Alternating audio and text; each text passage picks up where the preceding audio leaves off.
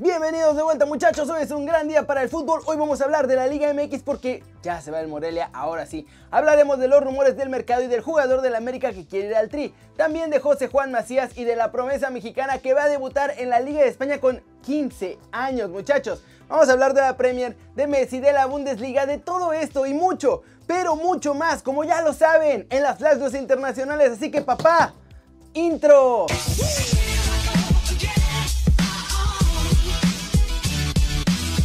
Y arranquemos el video de hoy hablando de Morelia, porque ya comenzó la mudanza muchachos y el caos porque no quieren que el equipo se vaya a Mazatlán.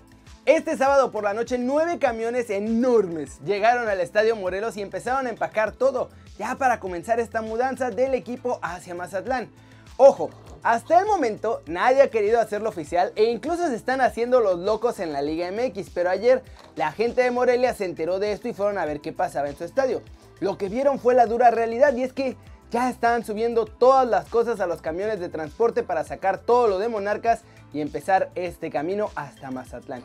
En esta primera ronda de mudanza se van a llevar lo que sería la utilería, subieron equipos de gimnasios y empacaron un montón de las cosas porque su plan es salir el lunes o martes con todos los camiones rumbo a Mazatlán. Sin embargo, como les digo, los fans de Monarcas se enteraron de esto y fueron a plantarse a las salidas del estadio para bloquear la partida de los campeones. Los fans de Monarcas reclamaban que no se llevaran al equipo, por favor, llevaron banderas, mantas, gritaron la porra, pero todo esto parece muchachos que es demasiado tarde para poder cambiarlo. ¿Cómo la ven? Mientras la Liga MX se sigue haciendo la loca, que no sabe nada y que no les han notificado, pero pues la mudanza ya está lista. Los fans intentan bloquearlo, pero la verdad es que a estas alturas no parece que se pueda hacer nada. Porque TV Azteca lo que quiere es más billete y sienten que en Morelia no lo van a poder hacer. Siguiente noticia. Vamos a hablar del humito en la Liga MX porque se siguen cocinando movimientos de cara a la próxima temporada y ya hay más jugadores cortados. Sí muchachos, va a haber mucho de eso. Los Bravos de Juárez hicieron oficiales sus primeras bajas. Estos jugadores fueron cortados y son libres, entonces pueden buscar el equipo donde quieran y ahora sí que los quieran. Se trata de Israel Jiménez, Eddie Brambila, Jonathan Lacerda y Alberto Acosta. En el caso opuesto, también con los Bravos de Juárez, ya están negociando la compra definitiva de Diego Rolán, que pertenece al Deportivo La Coruña. El cuadro fronterizo no quiere anunciar nada oficial, pero aseguran que las negociaciones van por buen camino y que parece que se va a dar. Marcelo Barovero oficialmente saldrá de los Rayados de Monterrey y se rumora que el portero argentino ya aceptó una oferta del Burgos FC de la Segunda División de España. No por el nivel, pero porque sueña con ir a vivir al país ibérico. Puebla está apuntando al fichaje de un jugador africano, se trata de Patrick Njo Soko, que además pertenece a mi Atlas. La franja quiere que se los presten, obviamente para no gastar en este jugador camerunés, pero parece que Atlas quiere venderlo porque pues, también necesitan la lana.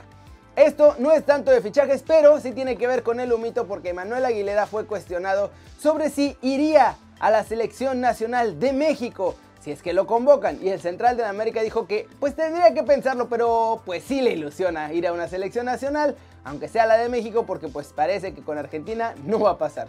¿Cómo la ven muchachos? La cosa se mueve en la Liga MX y el panorama va a estar pues, negro para varios jugadores, porque creo que cada día vamos a ver más cortados y ahora tampoco es que puedan irse a buscar equipos a la división de ascenso porque no existe el ascenso. Vámonos hasta España porque con el regreso de la liga también hay noticias para un joven mexicano que puede debutar en la primera división allá en España muchachos. Y es que Luca Romero, jugador mexicano que fue invitado para jugar con el Mallorca, estaba en las categorías inferiores, ya había hecho en la sub-18 y en la sub-19 un proceso pero ya lo llamaron esta semana y le dieron la noticia de que fue ascendido al primer equipo. Así, ya fue a hacerse sus pruebas del cerveza bicho, y el joven mexicano es hijo de Diego Romero, jugador argentino que estuvo en los Alacranes de Durango. Ya sé que esto les molesta, a mí también me parece un poco raro, pero mucha gente le llama a este chavo otro de esos Messi mexicanos. No tiene nada que ver con Messi, pero a la gente le gusta poner esos apodos. Aunque lo que sí es cierto es que nuestro chavo juega bastante bien. Luca nació en México, pero puede jugar con Argentina por su papá y con España porque ya tiene el pasaporte. Por ahora tuvo su primer llamado con la albiceleste, pero las selecciones nacionales de México también le están dando seguimiento y tratando de llevarlo al tri para que vea cómo se trabaja ahí y convencerlo de que acá le puede ir mejor. Este chavo juega súper bien, apenas va a cumplir 16 años y ya podría debutar en la Liga Española.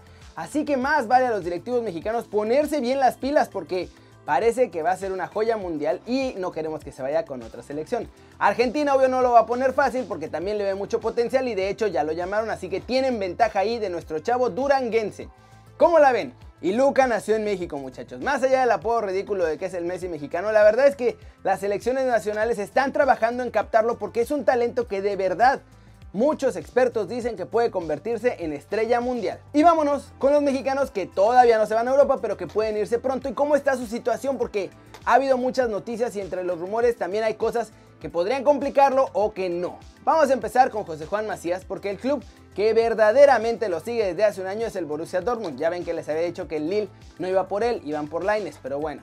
Los alemanes le ven mucho potencial para ser su delantero como heredero de Erling Haaland, como relevo más bien. La cosa es que de la Bundesliga solo quieren pagar 9 millones de euros por Macías y Chivas parece que no se quiere bajar de sus 15 millones.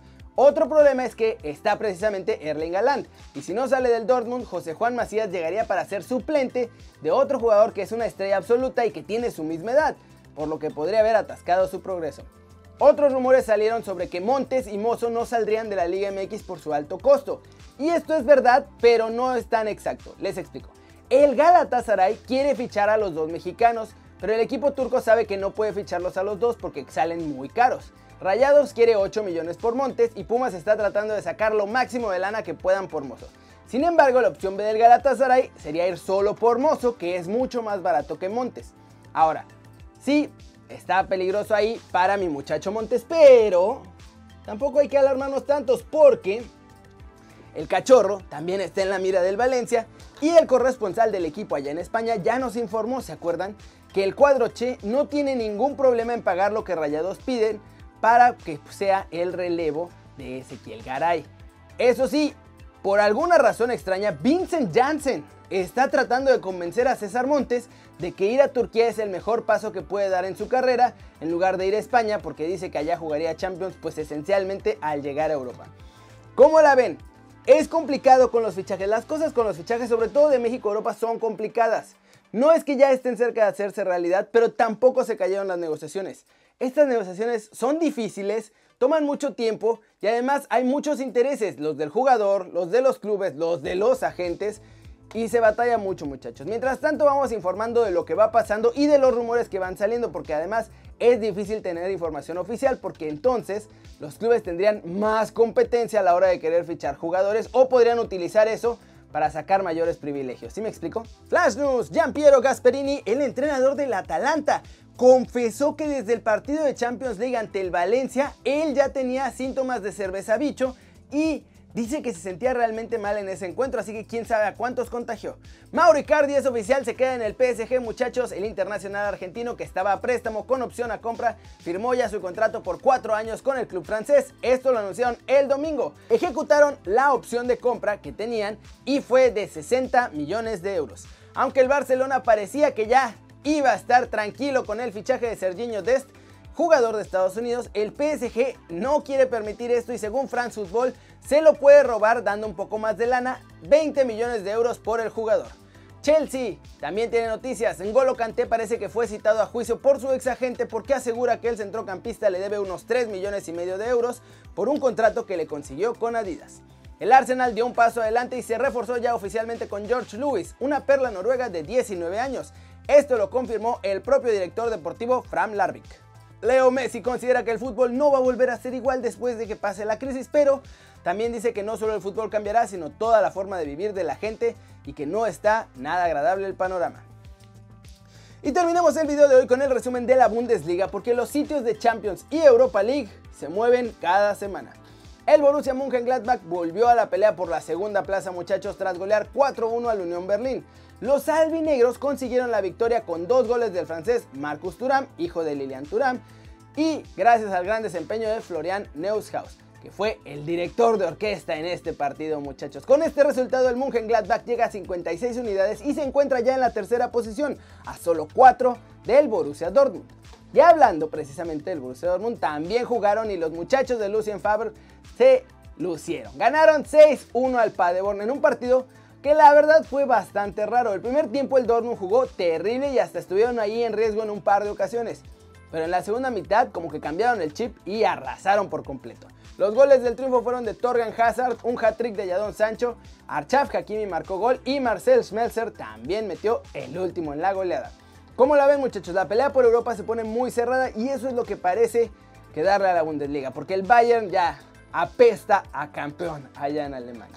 Y ya nada más como dato extra, tanto Turán como Yadon Sancho lanzaron críticas por todo lo que pasó con Floyd en Estados Unidos, muchachos. Un gran detalle de los jugadores que se oponen al racismo en el fútbol. Y hay que eliminar el racismo en todos lados, muchachos. Todos somos iguales por dentro. Algunos nada más tenemos diferentes colores de piel, pero al final del día todos somos humanos. Y eso es lo que hay. Y hay que tratarnos como humanos en la medida de lo posible. Y eso es todo por hoy muchachos. Muchas gracias por ver el video. Ya saben, denle like si les gustó. Métanle un zambombazo durísimo a esa manita para arriba si así lo desean. Suscríbanse al canal si no lo han hecho. ¿Qué están esperando? Este va a ser su nuevo canal favorito en YouTube. Denle click a la campanita para que hagan marca personal a los videos que salen cada día. Ya saben que yo soy Kerry Ruiz y como siempre me da mucho gusto. Se me traba la lengua muchachos. Se me traba la lengua ya. El agotamiento de la cuarentena me tiene loco. Pero bueno, ya saben que siempre me da mucho gusto ver sus caras sonrientes, sanas y bien informadas, muchachos. Y, y, y, y, y, aquí nos vemos mañana. Claro que sí. Chau, chau.